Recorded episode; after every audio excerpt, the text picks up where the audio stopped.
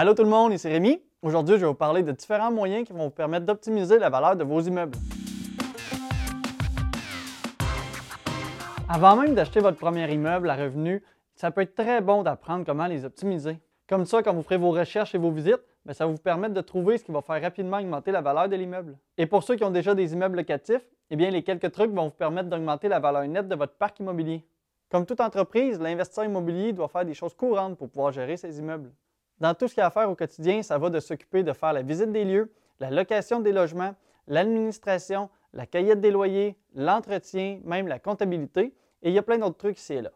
Et le travail d'un investisseur immobilier, c'est aussi de trouver des moyens afin d'augmenter la valeur de ses immeubles locatifs.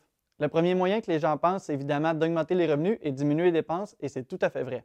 En fait, la valeur d'un immeuble locatif, c'est basé sur les revenus moins les dépenses. Donc, si on réussit à augmenter les revenus ou à diminuer les dépenses, eh bien, on va augmenter significativement la valeur nette de notre parc immobilier. La première chose à faire, c'est de rénover ces immeubles. En fait, rénover un immeuble, ça va non seulement permettre de maintenir l'état physique, mais aussi d'attirer des meilleurs locataires. Quand le logement est au goût du jour et propre, bien, ça attire souvent des locataires qui sont plus intéressants. Si ton logement est sale, que la peinture date de 1990 et qu'il y a du tapis partout, bien ça se peut que la personne qui dise oui pour aller habiter là-dedans, ce ne soit pas la personne la plus fiable au monde. Ce que je dis ici, c'est un grand préjugé, je le sais. Mais en même temps, dites-vous que dans les huit dernières années, j'ai vu passer plusieurs centaines de locataires et j'ai quand même de l'expérience pour pouvoir dire ça. Et toi qui regardes la capsule en ce moment, qui est quelqu'un qui est fiable dans la vie, est-ce que ça te tenterait d'aller habiter dans un logement où il y a du tapis partout et la peinture à date de 1990? Probablement pas.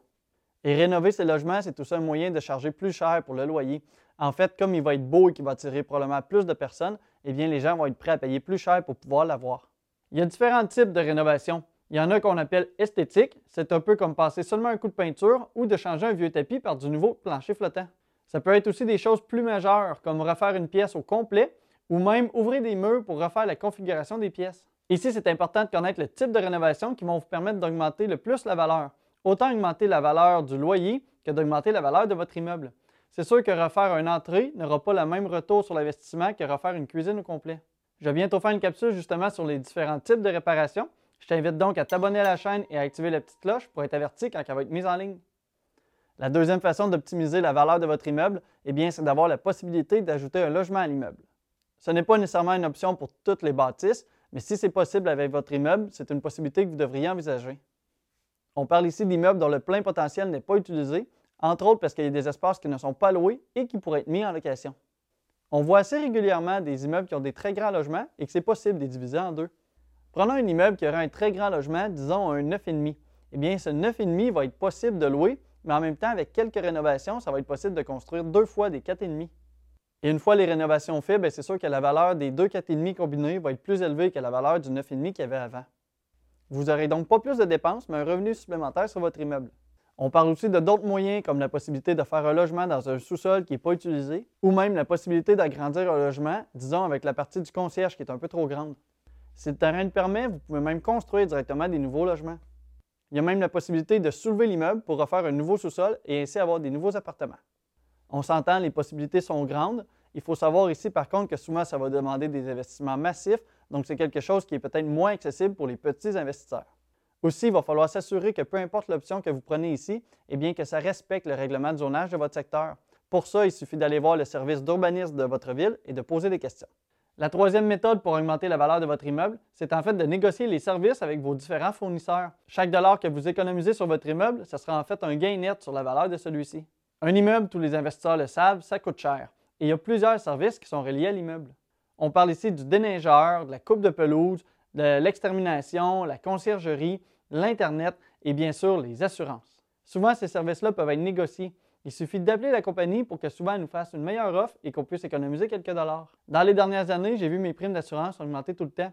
Même qu'au dernier renouvellement, toutes mes primes ont augmenté de 10 à 25% Avec les assurances, c'est donc important de négocier à chaque année et aussi de vous assurer que les clauses vous sont vraiment utiles. Négocier, ça ne veut pas tout le temps dire de négocier le prix final. Ça peut être aussi de changer le type de protection, augmenter la franchise et même négocier la valeur de reconstruction. Cette année, je trouvais que ça me coûtait cher avec l'augmentation de la prime. J'ai donc mis le nez dans mes contrats d'assurance et j'ai trouvé des clauses qui ne m'étaient même pas utiles. Ça m'a quand même permis d'économiser quelques milliers de dollars sur l'ensemble de mes immeubles. Et si vous trouvez que ça vous coûte encore trop cher, ben n'hésitez pas à aller faire faire une soumission ailleurs. Dans le monde de l'assurance, la fidélité, ça ne paie pas nécessairement. Ça veut dire que même si vous êtes avec le même assureur depuis longtemps, ça ne veut pas dire qu'il va vous faire le meilleur prix sur le marché. Il existe d'ailleurs plusieurs sites web qui vous permettent de faire une seule demande, mais qui vont être envoyés à plusieurs compagnies pour avoir différentes soumissions. Je vais mettre tous les liens dans la description, je vous invite à aller voir. Dites-vous que selon le secteur, eh bien, la valeur de votre immeuble pourrait aller de 10 à 20 fois les revenus nets. Donc, si vous êtes un bon négociateur et que vous appelez tous vos fournisseurs, eh bien, si vous économisez, disons, 1000 par année, ça vous fait quand même augmenter la valeur nette de 10 à 20 000 sur votre immeuble. C'est quand même intéressant, tout ça pour quelques coups de téléphone. Une quatrième façon d'optimiser la valeur d'un immeuble, c'est en diminuant les différents coûts de chauffage.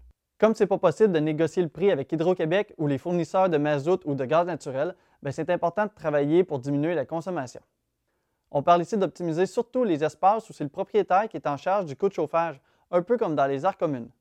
J'ai déjà fait une capsule sur les moyens d'économiser sur le chauffage qui va apparaître quelque part ici, mais je vous donne aussi un rappel et quelques autres petits trucs. Il y a la possibilité, par exemple, de changer les ampoules pour des ampoules d'aile qui vont consommer beaucoup moins dans les aires communes. On peut aussi installer des nouvelles portes et fenêtres ou bien calfeutrer les fenêtres existantes.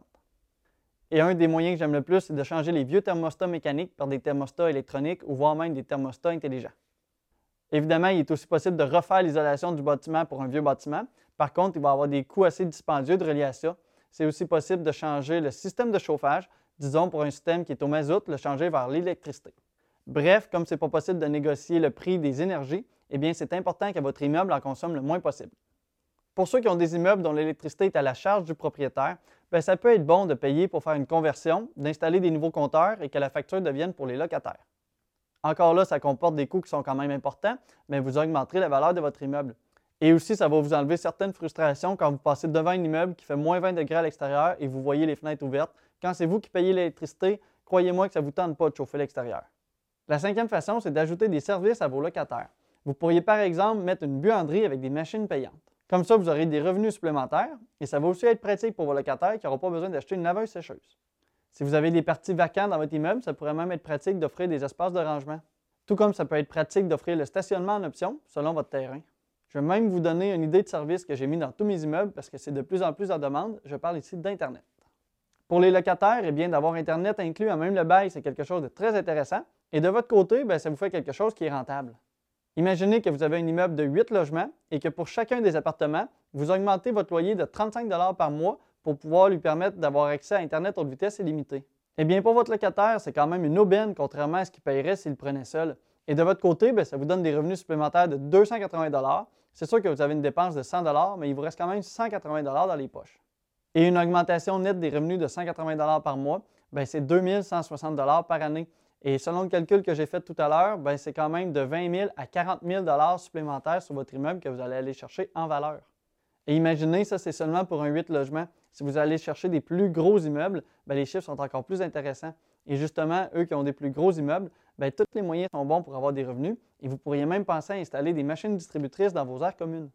Toutes ces façons-là, ça va vous permettre de vous distinguer de la concurrence, ça va vous permettre de faciliter la vie de vos locataires et de vous apporter un revenu supplémentaire. C'est toutes des bonnes raisons ici, tout le monde en sort gagnant-gagnant. Donc, tous les moyens sont bons pour augmenter les revenus sur votre immeuble. Maintenant, je vous donne une dernière façon pour optimiser la valeur de votre immeuble. Assurez-vous de faire les augmentations de loyer à chaque année, même si ce n'est qu'un minimum. Il est super important de maintenir les loyers au prix du marché, sinon votre immeuble va être dévalorisé rapidement. Et plus les loyers sont bas, et eh bien plus vous risquez d'avoir des locataires à problème. Mieux vaut donc maintenir le prix du loyer pour ainsi s'assurer de garder la valeur. Voilà, le travail d'un bon investisseur immobilier, c'est justement de trouver des immeubles qui ne sont pas encore optimisés afin de pouvoir profiter de cette augmentation de valeur. Et si ce n'est pas optimisé, ça peut être parce que le propriétaire actuel peut-être qu'il est plus âgé ou qu'il s'en occupe tout simplement pas. Ça peut aussi être parce qu'il n'a pas écouté cette capsule-là et qu'il ne sait pas tous les moyens pour optimiser l'immeuble. C'est en faisant ce genre de choses qu'un investisseur va être capable de grossir et de continuer d'investir. Et si tu veux en apprendre plus justement sur l'immobilier et le monde de la finance en général, je t'invite à t'abonner à la chaîne pour voir toutes les capsules que je diffuse à tous les lundis, mercredis et vendredis. Si tu apprécies le contenu, tu peux aussi aimer la vidéo, ce qui va aider l'algorithme de YouTube. Merci de ton écoute, à la prochaine.